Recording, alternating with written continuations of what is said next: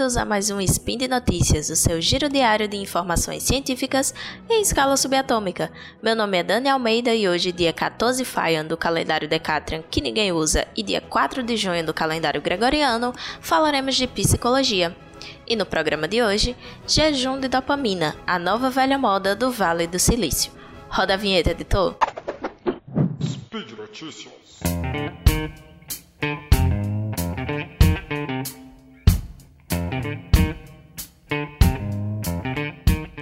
Então, pessoal, no finalzinho do mês de maio, o jornal O Globo fez uma reportagem sobre o jejum de dopamina e reaqueceu a discussão sobre produtividade. Mas o que talvez a maioria de nós não lembre é que essa moda começou no Vale do Silício lá nos idos de 2019 e foi requentada agora. Não é nem um pouquinho novidade que nessa região high-tech toda hora aparece alguma coisa milagrosa, alguma técnica para aumentar a produtividade, né?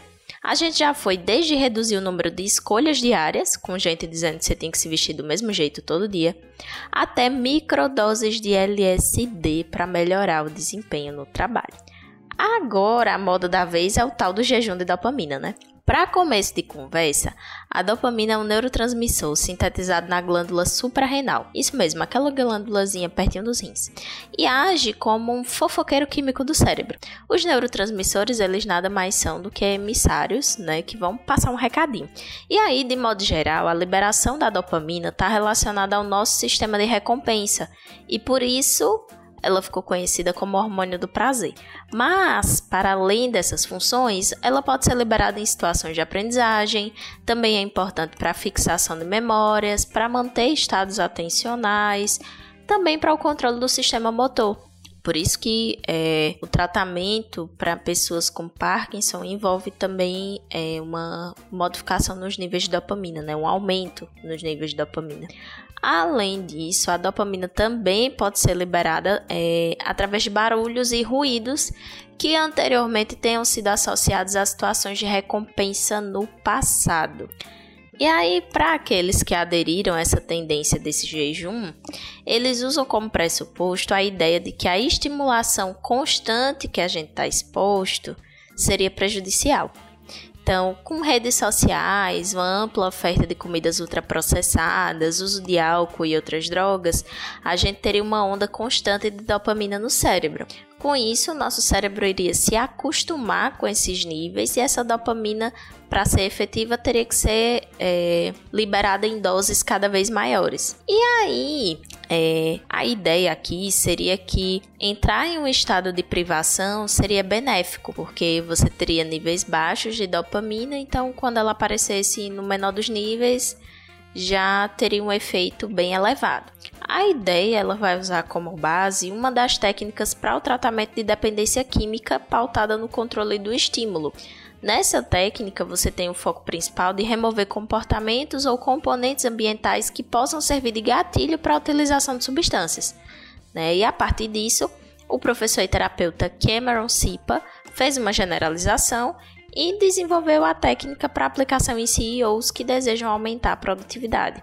De acordo com esse profissional, é, o público que ele atende está exposto a níveis altos de estresse e pressão e teria uma propensão maior ao desenvolvimento de comportamentos relacionados à dependência como uma forma de suprimir as emoções negativas. Ou seja, mais ou menos o que acontece com pessoas que têm problemas relacionados ao uso abusivo de álcool e outras drogas.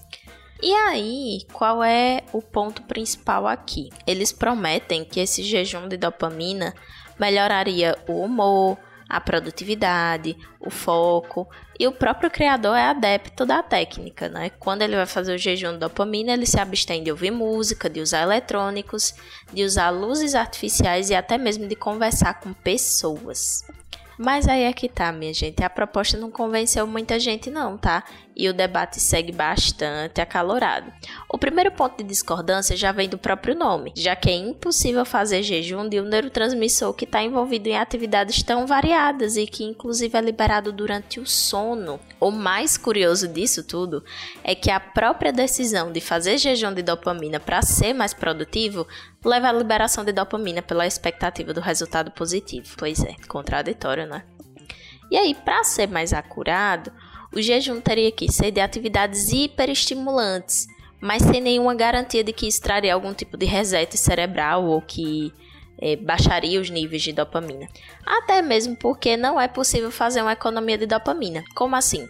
Eu não consigo guardar a dopamina é, liberada em atividades prazerosas para usar depois no momento de trabalho, sabe? Não tem como a gente fazer esse controle para uma liberação de dopamina tão específica assim. E um outro ponto para ser levado em consideração é a ausência de estudos controlados e de evidências que apontem benefícios e uma metodologia adequada para essa prática, principalmente se a gente levar em consideração que níveis muito baixos de dopamina por períodos prolongados podem trazer sintomas depressivos, problemas de memória, problemas de aprendizagem e dificuldades no controle motor. Isso porque o nosso cérebro é plástico e significa que ele se adapta a situações duradouras. Então vamos fazer um exercício. Digamos que a gente consiga baixar esses níveis de dopamina. O cérebro vai se acostumar a esses níveis, da mesma forma que essas pessoas dizem que o cérebro se acostuma a níveis de dopamina alto. Então a gente teria que baixar cada vez mais para que o cérebro não se acostume e tenha o benefício que eles dizem que teriam. Só que se a gente baixa demais, a gente começa a gerar uma série de problemas de memória, de aprendizado, de controle motor, problemas emocionais. E aí, como faz no caso desse? Então, meio que já deu para perceber que não tem como a gente controlar a dopamina de uma maneira tão específica e numa relação tão de causa e efeito assim. Mas será que é efetivo a gente se abster de estímulos prazerosos numa tentativa de aumentar a produtividade e a sensação de recompensa pós dever cumprido? Pois é, o que tudo indica também não é muito bem por aí não. Momentos de prazer favorecem a sensação de bem-estar, favorecem o relaxamento e também a motivação. Todos esses são fatores ligados à produtividade e à facilidade de resolver problemas. O que pode ser prejudicial, na verdade, é se esses estímulos estiverem privando a pessoa de horas de sono, de momentos de alimentação, de relaxamento ou gerando outros desgastes. Mas o mais curioso dessa história toda está vindo agora. O jejum de dopamina parece muito com a meditação vipassana. Essa meditação é uma modalidade budista que já tem mais de 2.500 anos de existência. Nessa técnica, os meditantes deveriam se abster de matar, roubar, fazer sexo, mentir e qualquer coisa intoxicante, álcool, drogas e até mesmo outros aditivos alimentares. E é essa ideia de disciplinar o corpo ao extremo que deixa as duas práticas bem parecidas. Algumas pessoas até dizem que o jejum de dopamina seria a meditação vipassana do Vale do Silício. Mas vocês já pensaram em como essas modas de lá são abraçadas com pouco critério? Vocês lembram da época da bebida para quem não tinha tempo de comer, que era um pozinho que vinha dentro de uma garrafa e você misturava com água, sacudia e bebia? Pois é, isso veio do Vale do Silício. Vocês lembram também da ideia do sono polifásico e de que a gente só precisava dormir pequenos pedacinhos durante o dia e não precisava dormir tudo de uma vez só à noite? Pois é, veio de lá também. E aí, de modo geral, a gente faz uma associação muito perigosa de como esses empreendedores do Vale do Silício seriam geniais. E aí, tudo que eles fazem gera um fascínio absurdo e faz a gente engolir uma série, uma série de ladainhas porque eles são o futuro, eles sabem do que eles estão falando, é um pessoal que está na vanguarda da tecnologia. Mas será que a gente iria abraçar a ideia se ela tivesse vindo de outro lugar? Ou será que a gente fica mais suscetível? a acreditar que essas coisas funcionam justamente por elas virem desse lugar de inovação, de produtividade, de high-tech e, e tendências.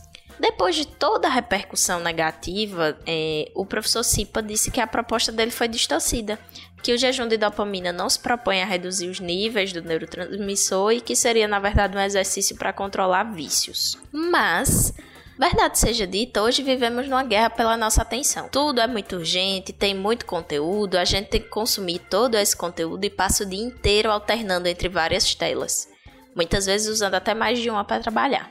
E aí, com isso, a gente tem mais ansiedade, a concentração diminui e no final do dia resta a sensação de improdutividade. Repensar gratificações instantâneas, controlar distratores em excesso, pode ajudar a priorizar o que é importante para você. Não precisa ter medo da dopamina. Ela só é perigosa quando ela está em quantidades exageradas. E sabe quando é que isso acontece? No uso abusivo de substâncias. E por hoje é só. Eu lembro que todos os links comentados estão aqui no post. Vai lá, deixa o seu comentário, elogio, crítica, declaração de amor, ou seja lá o que. Esse podcast só é possível de acontecer por conta do seu apoio no patronato do SciCast, tanto no Patreon quanto no Padrim e também no PicPay. Comam vegetais, compartilhem memes e façam amigos. Um cheiro e até amanhã!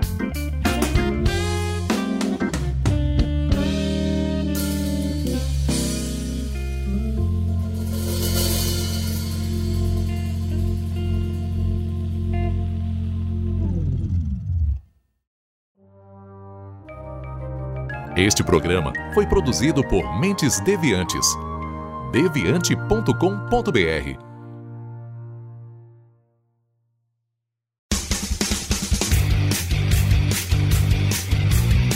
Cortes, edição de podcast.